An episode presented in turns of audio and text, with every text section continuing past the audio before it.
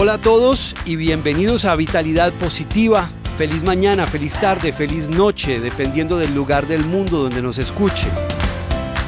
Recuerden siempre que la salud no es la ausencia de síntomas ni de enfermedades. La salud es sentirse feliz dentro de su propio cuerpo.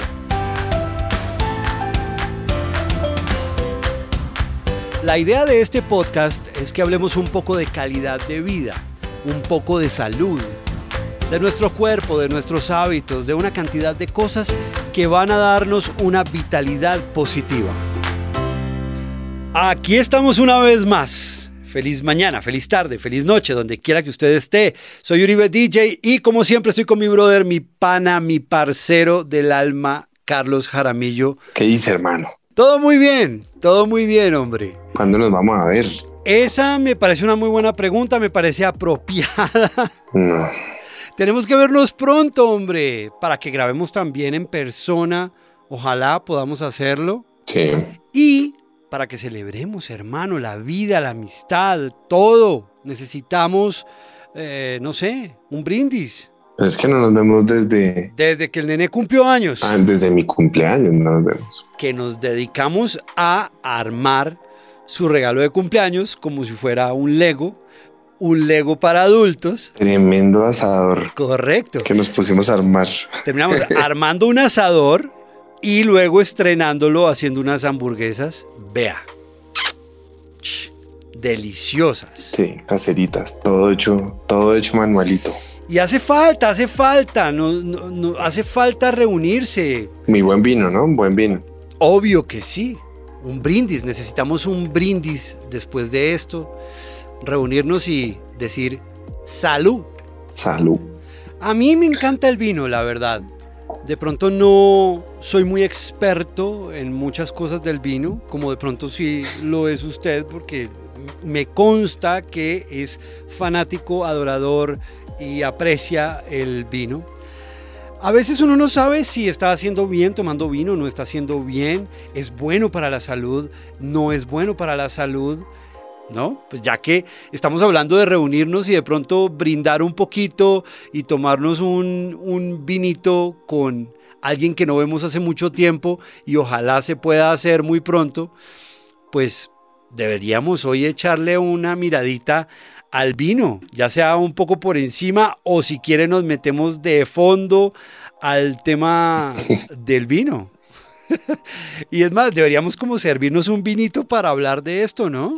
Vino, qué delicia. Un tema que propuso Daniel Martínez a través de nuestro correo vitalidadpositivapodcast.gmail.com. Así que un abrazo para él y hablemos de vino. No me perdonen si me oyen toser. Vi que estuvo sin voz. Estuve, eh, yo no sé, como por los viajes y por, yo creo que los aires acondicionados, la montadera en avión, todo, me, me, me dio un poco de laringitis y, y me quedé absolutamente sin voz. Sí, se le extrañó. Por eso la semana pasada, pues, No se pudo. porque pues es que no podía hablar, es que no, no tenía Claro. nada, estaba completamente afónico. Todavía, todavía se me oye un poquitín ronco. Tranquilo que estamos entre amigos, hermano, no solamente usted y yo, sino la gente que nos está escuchando en este momento, pues eh, también son amigos nuestros en la distancia. Así que bienvenidos, vamos a charlar un rato, vamos a pasarla bien y pues ya vi para dónde vamos. Pues ante todo, hoy vamos a hablar de, de una de la que no sabemos nada, porque es que el vino es un mundo tan, tan profundo. Pues yo creo que no sabemos nada de nada, pero esto, o sea, el vino es un mundo tan, tan, tan profundo, o sea, tiene, tiene tantas cosas a las que uno, uno puede llegar y llegar y lleg- ir al fondo, al fondo Pero al fondo de la, de la botella. de la botella. Vea que, que hay una cosa que usted conoce lo del fenómeno de Dunning-Kruger, No, ¿no? Bueno, ¿cuál es el fenómeno de Dunning-Kruger? espero no estar diciendo mal el nombre como Freddy Krueger. El fenómeno de Dunning-Kruger explica lo siguiente. y no nos hemos tomado ni el primero, ¿no? Ni el primer vino. El fenómeno de Dunning-Kruger explica lo siguiente. Usted hoy no sabe nada de algo. Entonces usted hoy no sabe nada de eh, música. Ok. Entonces usted empieza a estudiar sobre música y usted empieza a creer que está ganando conocimiento, pero en segundos. Eso es un fenómeno que describen en Harvard, ¿no? O sea, no me lo estoy inventando yo. Y entonces usted empieza a aprender y aprender y aprender y aprender y usted dice, no, pues ya estoy llegando a un punto, mejor dicho, pero al punto profesional. Máximo, no, pero o sea, es que la gente, ¿por qué se toma tanto tiempo aprendiendo de esto si es que, o es que yo soy un genio? Y la gente llega a un punto ahí arriba que es un punto de ascendencia muy rápido en el que cree que ha, sabido mucho y ahí es donde usualmente aparece la mayoría de la gente y empiezan a dar cátedra. ¿Se vuelven que eruditos? Erudito. Entonces usted lo llega, que, que lo ve que llega a una reunión y entonces pues pone el tema de la música porque yo soy un experto en música. Hasta que de pronto llega a un sitio, no sé, a una comida con, con usted y dice en esa comida, ay, madre, como que yo no sé nada. Y entonces sale de esa comida y sigue estudiando. Y cuando sigue estudiando, empieza a tener una gran caída donde se da cuenta que entre más estudia, más se da cuenta que menos sabe. Sí, sí, pasa. Qué interesante esa vaina. Y ahí es cuando esos que empezaban a dar cátedra absoluta empiezan a silenciarse. Entonces, tiene una subida muy ascendente, llega a un pico en el que empieza a dar cátedra y siente que se la sabe todas y sigue estudiando, sigue estudiando y cuando sigue estudiando empieza a caer y a decir, uy, no, yo lo que soy es un asno, yo no sé absolutamente nada. Y caen y caen y caen y caen y caen a llegar tan bajo hasta sentir que uno no sabe nada, incluso casi como cuando empecé. Es que en serio es que no sé nada. Y después con el tiempo uno empieza ya a estudiar, a estudiar, a estudiar y ya empieza a tener una, una curva de ascendencia, pero ya no es una curva de ascendencia completamente vertical, sino es una curva de ascendencia con un ángulo muy, muy bajo y uno va subiendo, subiendo, subiendo, subiendo, subiendo y con los años o con el tiempo es que se empieza a denominar lo que la gente considera un experto. Y en el caso del vino, ¿cómo funciona ese fenómeno? En el vino pasa mucho eso, mucho, es muy frecuente. Yo creo que en la salud también pasa mucho eso, que de pronto alguien se compra un par de libros de salud y salen, mejor dicho, pues a dar cátedra. Pero en el vino pasa mucho, que uno empieza a tomar y uno empieza a probar y uno empieza como, como a hacer algunas cosas y eso y uno dice, no, ya, uff, reconozco perfectamente un Malbec. No, claro, me sé la cátedra de esto, me sé la y de pronto te se da cuenta, entre más empieza a tomar y más empieza a tomar y más empieza a tomar, o le pasan un vino de una categoría un poco más alta, que ya es tan estructurado y tan elaborado y como tan lleno que usted dice, ¿qué es esto? Eso es, es el famoso fenómeno de Dunning-Kruger, que a mí me parece que eso se aplica para muchas cosas y para el vino no es diferente. Yo le voy a decir una cosa que que mi esposa se me ríe cuando yo, cuando yo la primera vez que dijo eso se volteó y dijo como, ay. A ver, a ver si yo digo lo mismo. A mí empezar a tomar vino tinto juicioso. ¿Qué es juicioso? No, pues tomarlo, entenderlo, sentirlo. Ok, y eso también tiene que ver mucho con la regularidad de hacerlo. Bueno, pues, pues sí, o sea, yo creo que la gente que la gente que sabe, pues digamos como la gente que sabe de vino dice que una persona que se tome en compañía, ¿no? O sea, o que destape menos de cuatro botellas al mes, no está teniendo una regularidad en la que pueda tener suficiente exposición al vino para aprender. Dice que una persona que destape, digo destape es porque yo puedo abrirla con cinco personas y tomarme una copa solamente, pero destapamos una botella. Ok, correcto. Y yo estuve expuesto a probar cuatro vinos diferentes durante ese mes.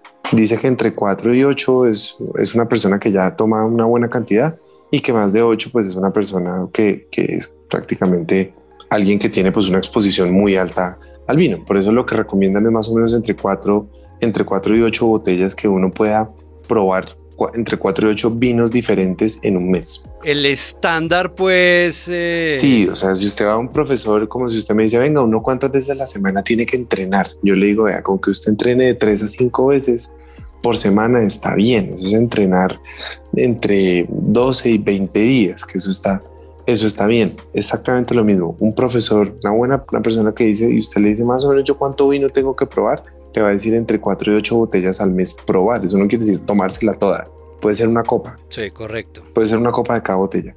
Pero a mí el vino me cambió la vida. ¿En serio? Sí. ¿De qué forma?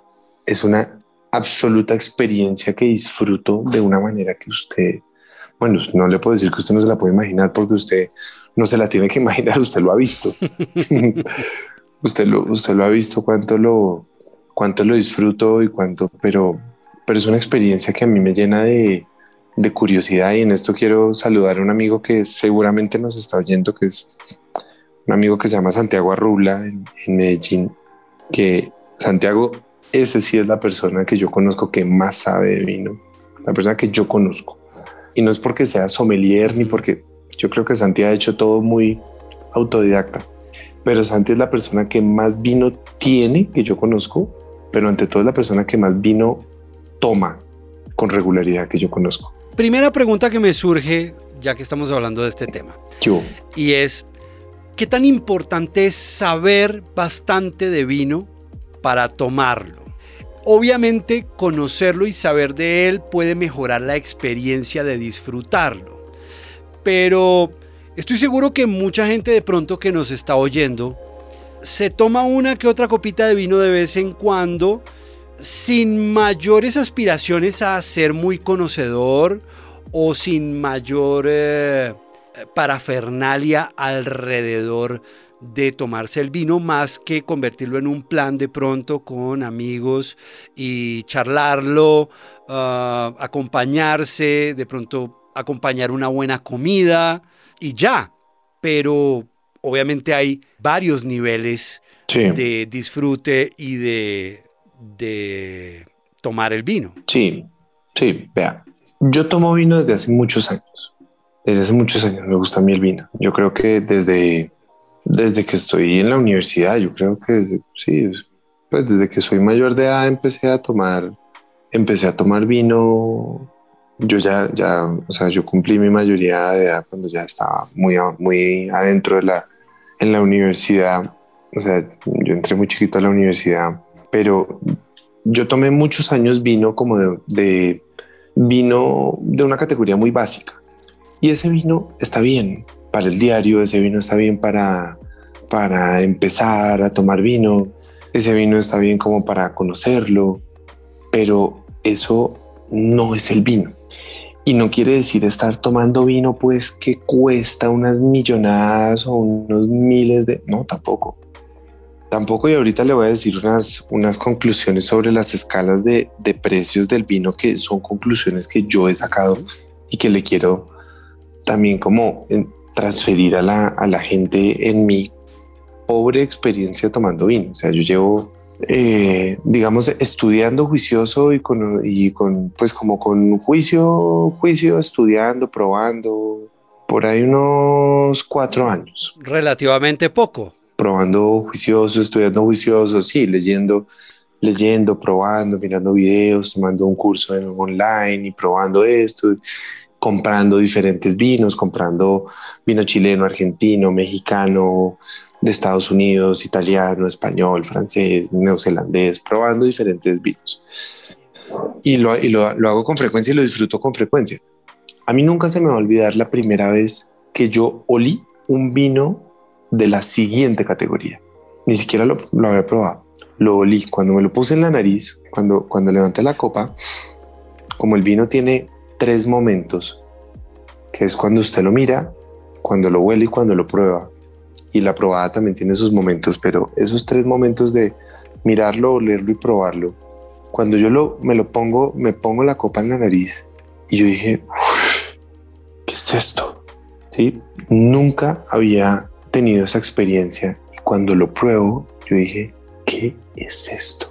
Y o sea, le digo que ya habían pasado 14 años que llevaba tomando, tomando vino, pues de manera muy como en una comida o por ahí con unos amigos, ahí alguna cosa, todo, pero pues... Como le puede pasar a mucha gente que esté oyendo este podcast en este momento. Claro. Puede llevar años tomando vino, pero de pronto llega ese momento como el que le sucedió a usted hace cuatro años, en el que realmente aterriza la vaina y dice, Sí, wow, yo no había tomado vino. sí, porque compraba mucho el vino de la promoción, del pagué dos, lleve tres, y son vinos que me parecían ricos, como para una reunión, unas picadas, mucha gente, como todo eso, y ahí estuve muchos años y me parecía delicioso. Llego yo, entro a esa, como a una categoría más arriba y digo yo, ¿qué es esto? Y ahí compré unas botellas y con mis amigos con los que, con los que tomo vino y con los que llevaba tomando vino todo este tiempo, que además son dos grandes amigos míos de la universidad que usted conoce, a los gemelos Vélez, Ah, claro. que con ellos es que, es que tomo vino desde que estamos en la universidad. Empezamos como a, a buscar esa otra categoría. ¿Hay un número de categorías? No, y, y las categorías, ah, y eso es lo que, que quiero ir, hay una categoría muy gruesa. O sea, hay una categoría, digamos, como de los vinos básicos, eh, que yo creo que son vinos que para quien nos oiga, que no aplica para Colombia, porque en Colombia los vinos, los vinos tienen un impuesto muy alto. El vino tiene un impuesto ridículamente alto. Por ponerle un ejemplo, en, en Chile hay un vino que se llama Marqués de Casa Concha, que es un vino que seguramente todos, pues muchas veces lo ha visto, lo hace una viña que se llama Concha y Toro. El Marqués de Casa Concha en Chile es un vino que cuesta 12 dólares. Aquí en Colombia cuesta 45. Pero seguramente también tiene que ver con eh, la facilidad de conseguirlo, las cosechas, etcétera, ¿no? Aquí en Colombia no tenemos viñedos como en Chile, por ejemplo. Sí, de acuerdo. Aquí solamente hay un viñedo para, en Villa de Leyva y no quiero hablar de ese tema. Ujú. ok, Sí. Es muy, muy bonito para hacer matrimonios. ok. Eh, fin de la conversación. Aquí todos son importados, pero por eso quiero poner el estándar, digamos, de lo que sería un vino de otro lado. Pero digamos que encontrar un vino que cueste menos de 20 dólares, que a uno lo, lo sorprenda, los hay, pero no es fácil, pero los hay. Hay una franja muy grande, muy grande, que no estoy diciendo que sean económicos, entre los 30, 40 dólares y hasta los 100.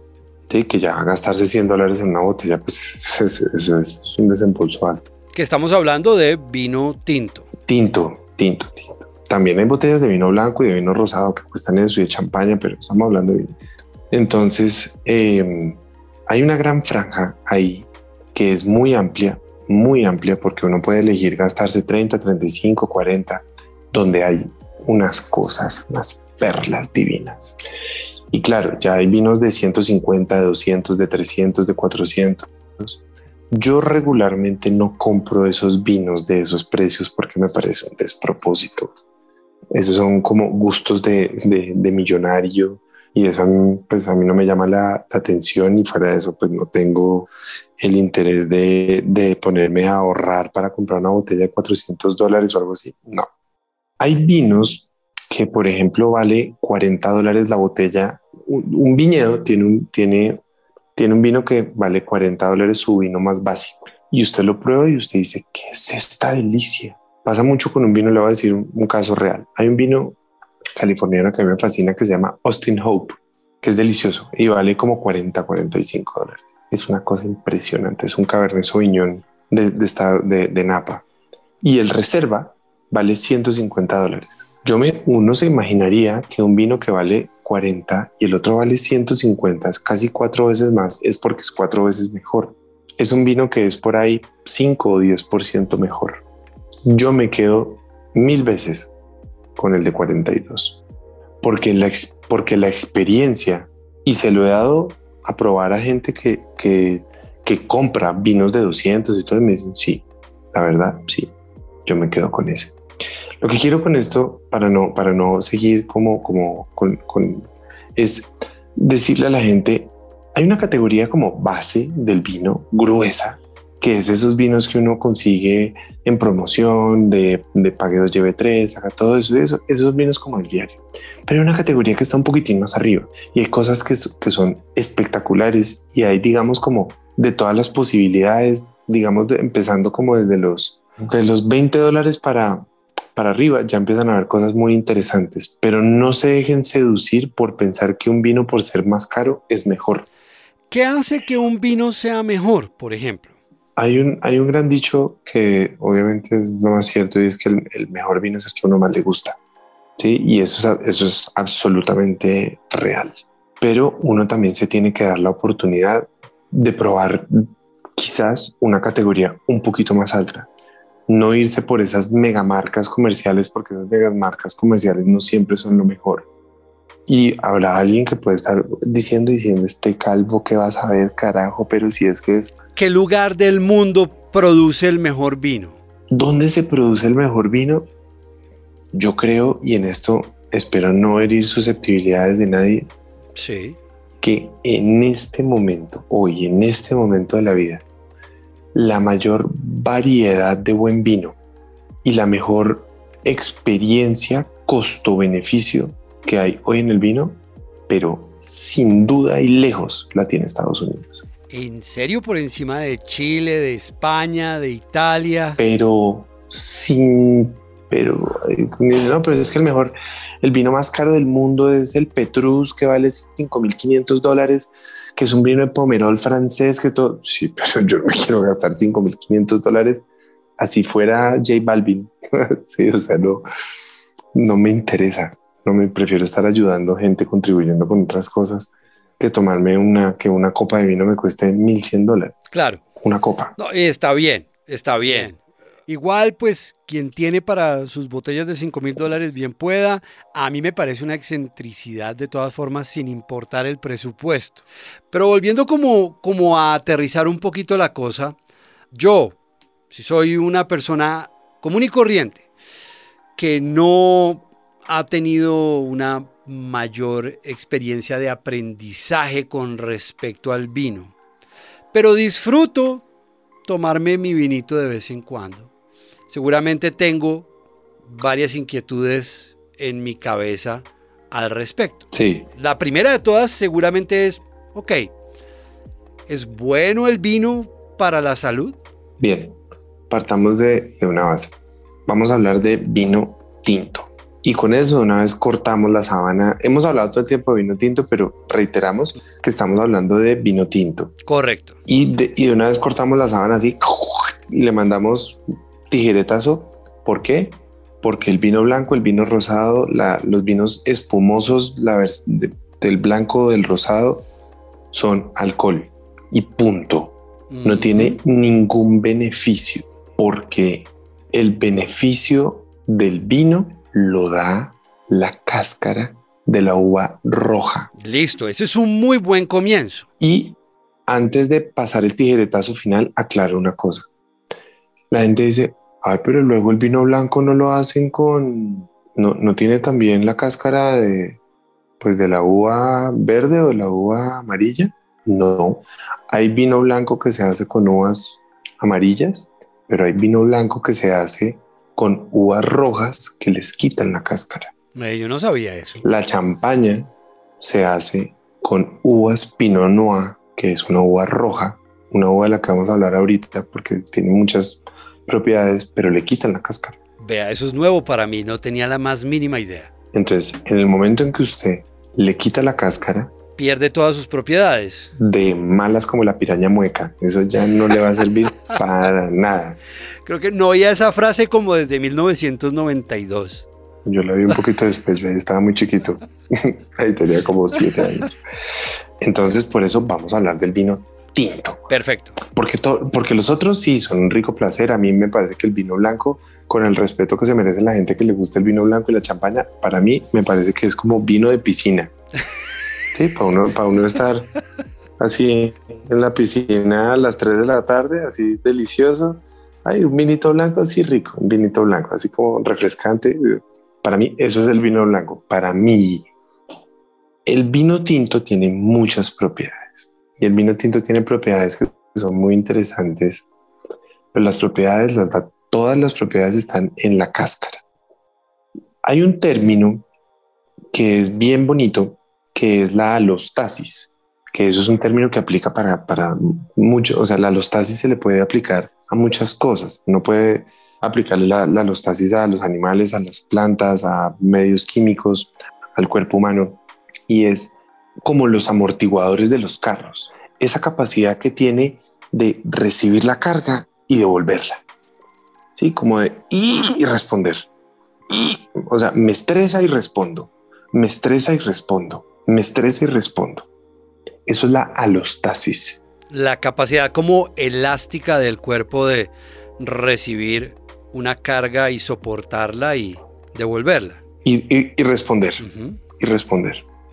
Eso lo hace diferentes sistemas de adaptación que tiene cada sistema. En el cuerpo lo hace un sistema de adaptación que está dominado por el, por el sistema neurológico que se llama el autónomo. Cuando yo supero, volvamos al ejemplo del, amortiguador, si a mí me da por tener una moto donde máximo puedo montar dos personas y ahora me da por hacer un trasteo ¿sí? y llevar un colchón de una cama, entonces la capacidad que tiene el amortiguador de recibir se pierde, o sea, supero la carga alostática. La UA tiene que sufrir estrés y tiene que generar una respuesta alostática respondiendo a ese estrés. Hay un libro muy interesante que se llama Lifespan, que lo hace un genetista australiano que es profesor de Harvard, que se llama David Sinclair. Y él en el libro que se llama Lifespan, además el doctor Sinclair es bien interesante porque si quiere, si quiere, si, si tienen la, la oportunidad, búsquenlo. Listo, anotado. Lifespan de David Sinclair. Y cualquier foto que ustedes encuentren van a decir, ah, esto es una foto del tipo de hace, no sé, del 98 y es una foto de hace 15 días. O sea, se conserva realmente cual vino. No, no, no. Ahí es donde saco la conclusión. Como decía, yo tenía un profesor en, en la universidad que se llama el doctor Lee.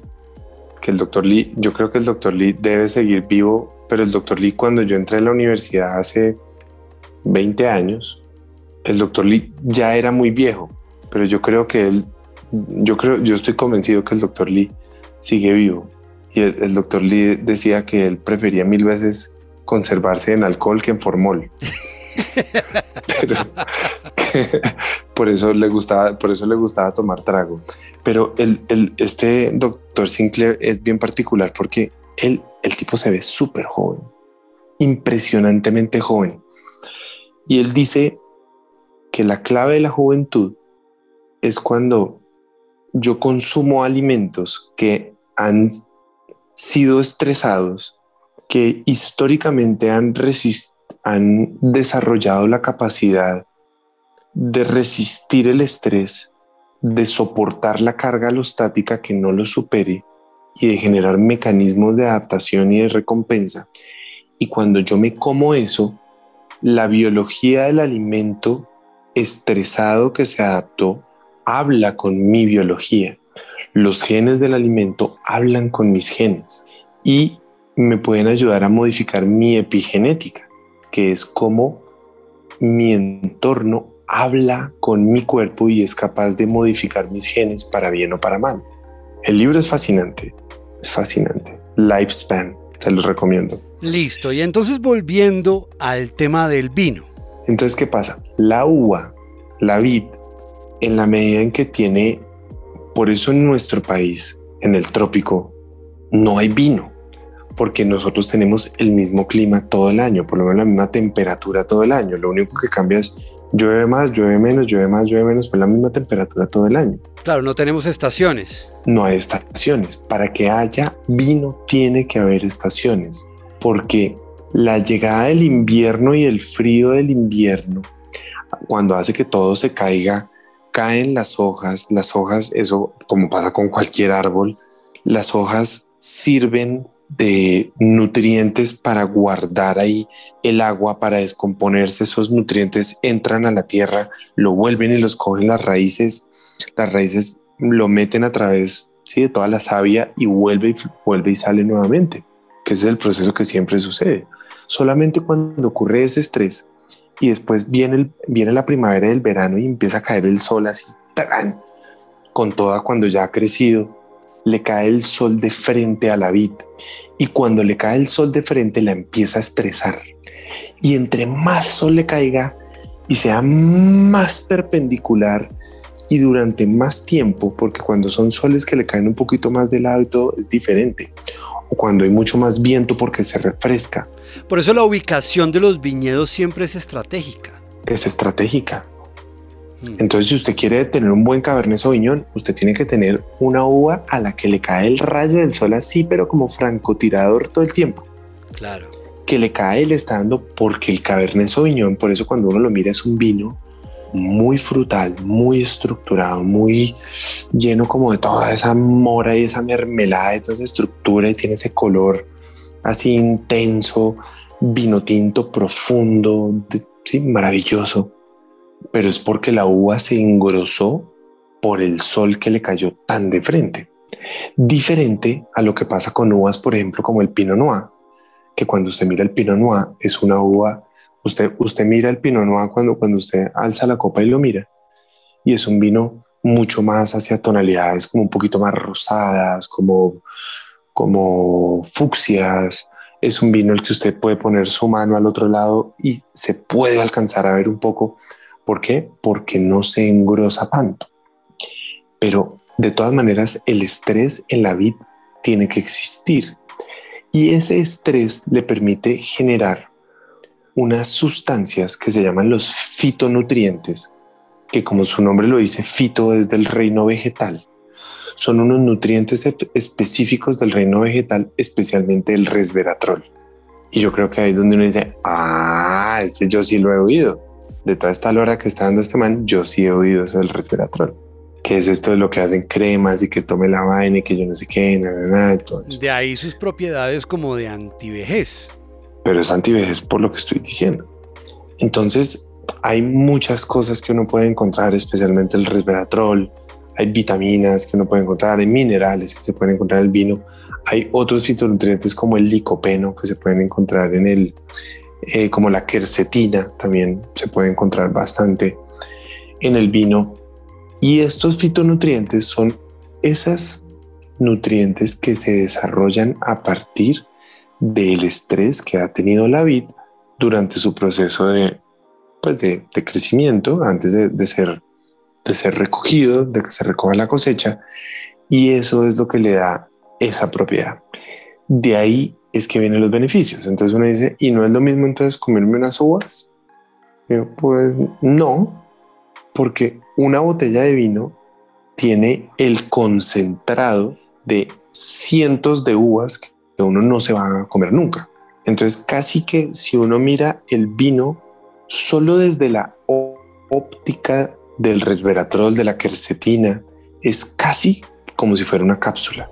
Sí, o sea, como si fuera es un alimento, o sea, el alimento en el mundo que más concentración tiene de este tipo de fitonutrientes de resveratrol y de quercetina es claramente el vino tinto, porque uno no lo va a tener absolutamente nada más y tendría que comerse racimos y racimos y racimos y racimos y racimos de uvas para poder hacer el mismo efecto que tiene una copa con una cosa. Y es que obviamente el vino, cuando ya se saca el jugo del, del vino por proceso cualquiera que sea la forma como se haga la vendimia, se haga vendimia ma- manual o pues vendimia con los pies o mecánica o con lo que sea. Ese proceso de fermentación, el proceso de mientras los azúcares se reducen para volverse alcoholes, los azúcares se reducen completamente. O sea, un vino bien hecho tiene que dar fructosa cero y me debe quedar obviamente el carbohidrato del, alcohol, porque el etanol es un, pues es un carbohidrato, se comporta exactamente igual. Lo único incluso es que la carga calórica es un poquito más alta, pero debe quedar completamente sin azúcar, pero su contenido de fitonutrientes es muy alto. Entonces ahí es donde viene la, incluso por eso ha, aparecido eso de la paradoja francesa. ¿Sí ha oído eso? Sí, algo así como que los franceses son eternos. Que, que, que dicen que es que los franceses son longevos porque toman vino tinto. Entonces los que critican eso dicen, ah, pues entonces si fuera por eso, el secreto no sería el vino, sino el cigarrillo, porque se la pasan fumando. Oui, oui. Sí, que, que son como esas peleas que uno dice, ay, ¿no, ¿en serio? ¿Saliste con ese comentario? Bueno, sí, apague y nos vamos. Sí, hermano, eso es una vaina muy complicada. Hoy en día usted puede decir la cosa más bonita de algo o de alguien y siempre va a haber alguien ahí tratando de tumbarlo, criticarlo y volverlo pedazos. Sí, sí, sí. Entonces, el vino tiene, digamos, desde el punto de vista de la salud, tiene dos beneficios. Uno, todos los beneficios que tiene desde el potencial antioxidante, por lo que ya acabé de decir. para la inducción de antioxidantes, reducir radicales libres, toda la biología que hace que pueda hablar con mi biología para que yo incorpore esos resultados de esas mm, sustancias que sufrieron una alóstasis y que esa información la reciba mi cuerpo. Eso por un lado. Pero por el otro lado, tiene un efecto termogénico en la generación de calor y esa generación de calor hay estudios que muestran que hasta dos copas, hasta dos copas, partiendo de la base que una botella de vino tiene cinco copas. ¿Así? ¿Ese es como el estándar por contenido de botella? A mí me parece que tiene seis. A mí, la, a mí la, tomarme una copa de, dividiéndolo en cinco me parece que es como tomarse una pecera. A mí. Yo prefiero dividirla en seis, pero, pero siendo académico, una botella de vino tiene cinco copas.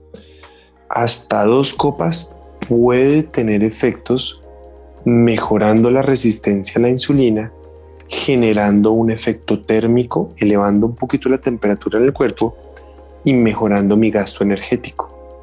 Porque si yo subo un poquito la temperatura, voy a tener un poquito más de frecuencia cardíaca, voy a tener un poquito más de sensación de, calor y de uso de energía en mi cuerpo y eso puede tener un efecto para muchas personas positivo, además del efecto que tiene el resveratrol sobre la resistencia a la insulina. Cuando yo me excedo de dos copas, se apagan los beneficios y se vuelve parranda. Ah, ok, interesante eso. Entonces, la dosis normal es esa, dos copas. Más de ahí, chao. Sí. Después de la segunda copa se pierden los beneficios. Sí, pero ya no es como, no es como, bueno, me quedo con los beneficios de las dos copas y me va a tomar una tercera, entonces son dos menos uno, uno. No. Esto no es, sí, esto no es matemática. Cancelado todo. O sea, lo que hizo con las manos se lo tiró con los pies. Sí, sí, sí. Sí, con, con un trueno. Sí, pero eso ya no, es nada, eso ya es parranda. Ese día ya, ya sé que por lo menos los termogénicos, la cantidad de resveratrol sí, sí queda en el cuerpo. Y es así, sigue teniendo el mismo efecto. Pero el, el otro efecto se pierde después de la segunda copa. Por eso, cuando la gente dice, y entonces eso quiere decir que yo puedo tomar dos copas todos los días, mm, mm, mi respuesta siempre va a ser no, por un motivo muy sencillo hay un principio básico en la toxicología y es que la exposición conduce a la resistencia. La exposición al ruido hace que uno en un aeropuerto se pueda quedar dormido.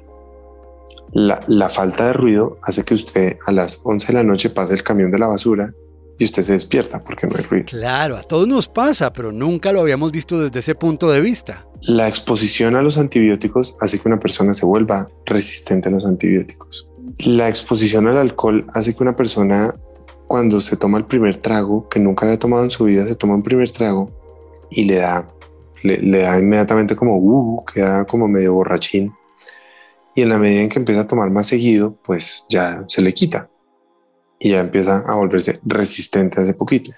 A me parece que uno empezase a tomar dos copas de vino todos los días hace que uno rápidamente haga una resistencia, incluso puede empezar a generar rápidamente una adicción porque pues indudablemente es alcohol y el alcohol tiene un componente adictivo. Entonces, mi recomendación es, es no hacerlo necesariamente todos los días, pero a mí me parece que una buena dosis está a tomar quizás dos, por mucho tres veces a la, semana eh, tomar vino. Uno puede destapar un día una botella, se toma, con mi esposa hacemos eso, nos destapamos una botella, nos tomamos una copita, tenemos de esas bombas de vacío que uno le saca el aire al vino para que el aire no oxide el vino. Le saca uno el aire. Al otro día nos tomamos otra, otra copita, volvemos y le sacamos el aire y al otro día no lo terminamos. O sea, les dura una semana, tranquilo, buen plan, tres días. Sí, tres días. Tres días dura una, una, una, una botella de vino, nos puede durar tres días. La disfrutamos muchísimo, la hablemos muchísimo. Entonces en eso dice, y entonces todos los vinos tintos son iguales y son buenos. Bueno, sí, solo que hay unos que son mejores que otros. Según la cepa. Sí. Ok. Los vinos que más contenido de antioxidantes tienen son el Pinot Noir y el Cabernet Sauvignon. Que es el más popular, ¿no?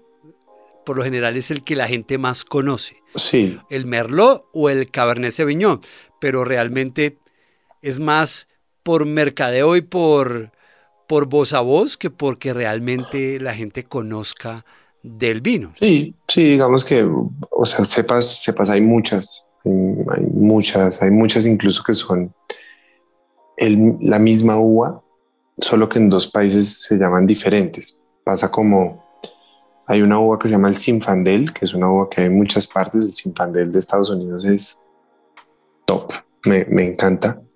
Esa misma uva en Italia se llama el Primitivo. Sí, que eso cree, es más que todo de una, región eh, que es en Manduria, pero yo los pruebo y a mí me parece que se parecen, siendo el primitivo como el hermano con alter ego del Sinfandel. El primitivo es un vino súper estructurado, pero es tan estructurado, tiene tanto alter ego que uno se toma una copa y dice, no quiero tomar más vino, porque es... Nunca habíamos hablado tan a fondo del tema del vino y me encanta porque yo no sé usted allá afuera que está escuchando esto si está disfrutando tanto como yo, pues yo estoy aprendiendo cosas que no tenía ni idea tampoco. Y nos vemos mucho. Pero cuando nos vemos no hablamos de vino. No. Y cuando nos tomamos un vino, yo no soy consciente del disfrute que está teniendo usted del vino son dos percepciones muy distintas. Sí, sí, quizás, quizás sí, porque además como siempre nos vemos en grupo, casi siempre nos vemos en, nuestro grupito característico que siempre nos vemos, sí. Eh, se puede volver, se puede volver de pronto algo como, como monótono y más si hay alguien que de pronto no, con que una o dos personas no disfruten del tema, se vuelve muy aburridor. Claro, y pasa con el vino y pasa con cualquier otro tema. Pero pues es que con el vino toca sentarse como a, prestarle atención especial a eso que uno está haciendo. Es casi como, como la gente que practica el mindfulness.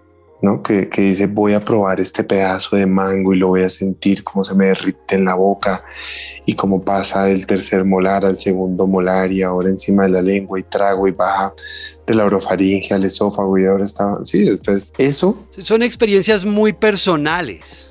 Sí, el vino es una experiencia sensorial en la boca, en la nariz, en el retrogusto, en, después con la comida, todo eso que es bien pero mire que ahorita que usted decía lo del Cabernet Sauvignon, lo que yo le decía a esos dos, quiero hacer una cuña ahí y es el Pinot Noir es un vino que casi nadie toma. Y si usted no toma vino o, cuando compra vino compra como el que primero se le aparece y siempre se va por lo que usted dice, el que uno conoce, el Cabernet Sauvignon, el Malbec, sí, que uno dice, no, pues Malbec argentino voy a la fija o voy a comprar un Carmener chileno, o me voy a comprar un Merlot. Y de pronto se lleva una experiencia, sí, chévere, pero, pero como que no, todavía no lo convence. Pruebe el Pinot Noir. El Pinot Noir es un vino súper entretenido. A mí me parece que el vino con el que una persona debería empezar a tomar vino es con el Pinot Noir porque es un vino súper divertido, súper fácil de tomar, súper refrescante, tiene unas notas, el sabor es, ligeramente ácido, pero no es el ácido del alcohol, sino es un ácido súper agradable, con unos sabores también como muy frutales, muy florales. Es, es muy divertido. No, pues oyendo eso tengo que ir a comprarme una botella de Pinot Noir y contarle cómo me fue. Le confieso que no he probado el Pinot Noir. Creo, creo que no he probado. Sí, no, no, no lo he probado. No, y póngale, póngale un, poquitico de, temperatura, o sea, un, poquitico, una media horita en la nevera, ni siquiera en el congelador, en la nevera o en la heladera, como dicen en algunos países, o en el refri, como dicen en Chile, que ponerlo, ponerle un ratico que alcance a bajar por ahí unos 14 grados, sí, 13 grados, tenerlo, tenerlo una temperatura así para que cuando usted lo saque ya alcance a subir otra vez un poquitico. La temperatura ideal para tomar vino tinto es hacia los 18 grados. Es muy bueno. Mientras que si usted compra y usted puede comprar un Pinot Noir económico y es delicioso. Le voy a decir, por ejemplo, uno que me gusta mucho.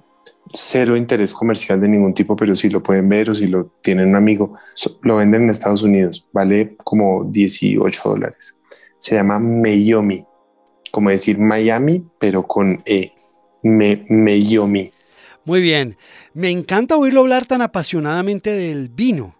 Quiero que volvamos nuevamente a las inquietudes que hay alrededor de todo este tema. Perdón. Pregunto. Yo. ¿En algún caso alguien no debería tomar vino? Sí, no debería tomar vino quien tenga sensibilidad a los sulfitos. los sulfitos son un aditivo que se le pone al vino que es necesario para algunos procesos de su elaboración. Hay viñas en todo el mundo que, que dicen que le ponen, pero lo mínimo y es casi innecesario. Hay otras que le ponen mayor cantidad. Hay otras que incluso utilizan los sulfitos como conservante para poderlo eh, exportar y que el vino se mantenga y mantenga sus características. Pero hay mucha gente que es muy sensible a los sulfitos, que los pone rojos, que les produce como este enrojecimiento y todo este flushing y que les da taquicardia y son muy sensibles. Hay otra cosa y es que el vino es un alimento que, que puede contener niveles un poco elevados de histamina.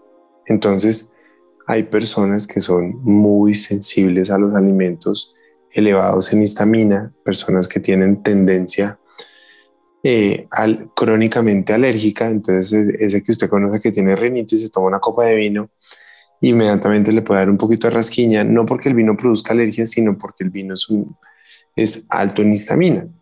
Hay muchas formas de, darle la, la, vuelta a eso, hay suplementos que uno puede tomar, hay incluso la misma, la misma quercetina hay cápsulas de quercetina que uno, que uno puede tomar para disminuir los niveles de, de histamina y con eso no tiene ningún problema.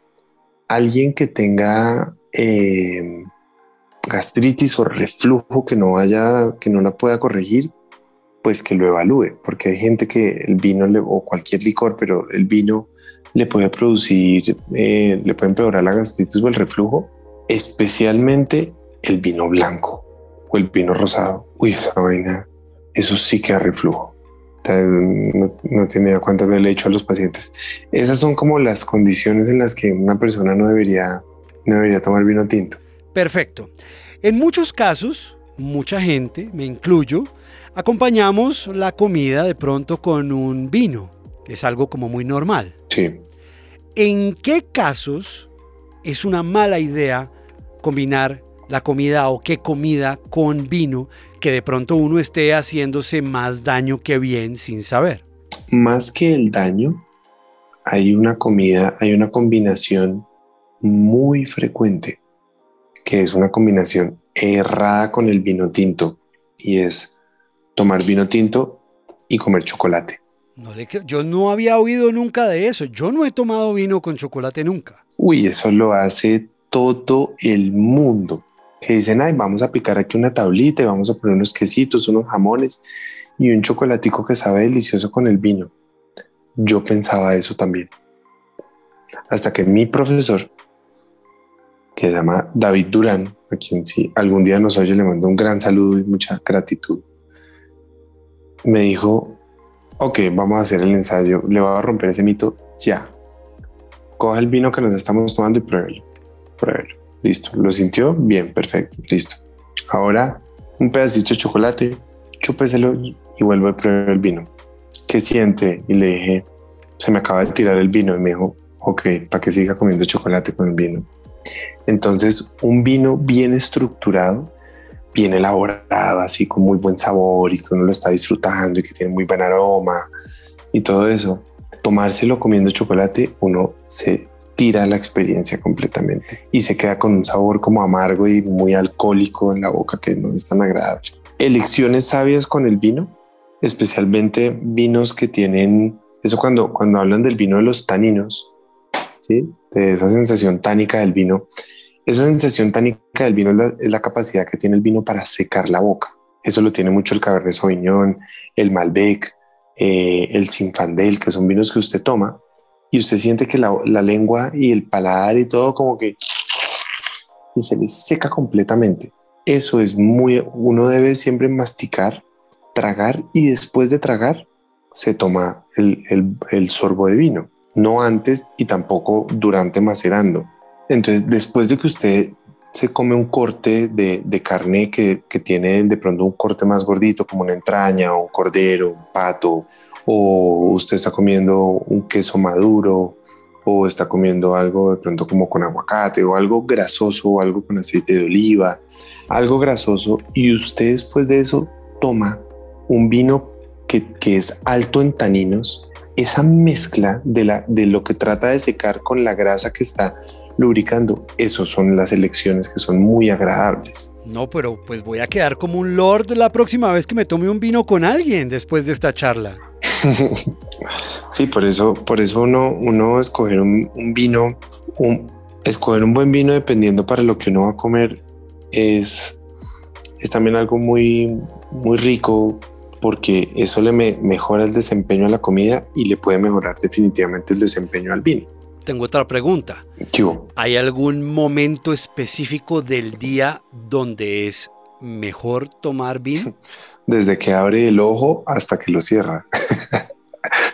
Ok, bueno, no, eso lo resume.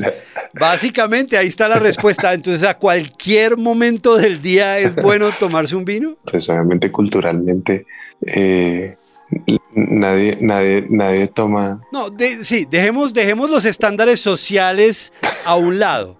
Digamos que no existieran los estándares sociales de que si lo ven a usted tomándose un vino a las 8 de la mañana, usted es un alcohólico. Sí, desayuno. Sí, no. Sí, porque la gente puede tomar mimosa y dicen, ay, tan elegante, pero usted lo ven tomando vino tinto a las, a las 8 de la mañana y usted es un alcohólico. Borracho. sí, pero si toma mimosa, es es un magnate. Sí, es un tipo elegantísimo. Ok, abramos ese paréntesis de una vez ya que estamos en esas aguas internacionales. ¿Qué? La mimosa. ¿Eso qué? No. Champaña con jugo de naranja. Ah, pésima. No, no, no, no, no. O sea, e, eso no tomen de eso. Punto. Ay, pero es que está delicioso y me veo divino en el avión tomando. Sí. no tome de eso. O sea, el jugo, el jugo de naranja ya era malo solo para que ahora usted le vaya a echar champaña. Sí, no, no, no, no. Prefiero que se tome una copa de champaña el día del matrimonio, en la piscina, alguna cosa rica de vez en cuando, no sé qué, y rápidamente pasa al vino tinto. Y ya, se acabó. Como lo dejamos muy claro hace un rato en este podcast, el tijeretazo es para el vino blanco, el vino rosado, la champaña. El vino que realmente le sirve y que es benéfico es el vino tinto. Es el vino tinto, sí, correcto. Y hay una cosa, digamos, que un vino por ser más caro no necesariamente tiene mayores beneficios para la salud. Puede ser más rico en boca, en todo, todo eso. Pero un vino al ser más joven, un vino digamos más económico, es un vino más joven que no tuvo tanto proceso como de estudio, de añejamiento. De pronto fue como esos que fueron quedando de lo que de pronto no fue avanzando tan bueno y todo eso. Y son vinos además que cuando uno los toma se les siente mucho el alcohol. Por eso huelen esos vinos, de pronto a veces es mejor decantarlos para que suelten y pierdan el alcohol y uno de pronto los, los, los bate un poquito en el decantador. O sea, una botella que uno mira, la compra y de pronto dice 2021 o 2020, por ejemplo. Sí. un vino relativamente nuevo. Sí. Joven. Entonces uno lo destapa ese vino, uno lo puede decantar. Uno lo pone en un decantador y lo, y lo deja que hay una hora o algo así que suelte el alcohol porque son vinos muy jóvenes, entonces toca darlos que suelten el alcohol. Pero que el vino sea joven, que sea barato, que o que cueste 400 dólares, no va el contenido, digamos, lo que hemos hablado de los beneficios, los beneficios no van en que un vino sea más caro. Los beneficios, el desempeño, el sabor, el gusto, el performance, todo eso sí, pero el resto no. Sí, y en eso quiero, quiero ser claro, porque a veces, digamos, con los suplementos hay suplementos que son baratos, que son una basura, y hay suplementos que son de una categoría mejor, que son mejores. Como con los medicamentos, hay genéricos que uno no sabe si le están dando polvo de ladrillo encapsulado o le están dando realmente el medicamento. Pero con el vino, las propiedades del resveratrol, de la quercetina, todo eso están en cualquier vino que usted se tome. Si usted lo quiere incluir una copa tres veces a la semana por beneficios cardiovasculares, beneficios antioxidantes, todo eso, y no quiere de pronto dar un siguiente paso en, en performance y en conocer vinos de pronto más estructurados y todo eso, los beneficios en la salud los está obteniendo. Eso es una aclaración que me parece útil. Muy útil, muy útil porque también suele uno pensar que entre mejor sea el, vino, pues, eh, o más fino o más costoso, pues seguramente es más saludable o funciona mejor también. Y no, resulta que vino tinto es vino tinto y tiene los beneficios para usted, sea cual sea el grado de precio o de calidad.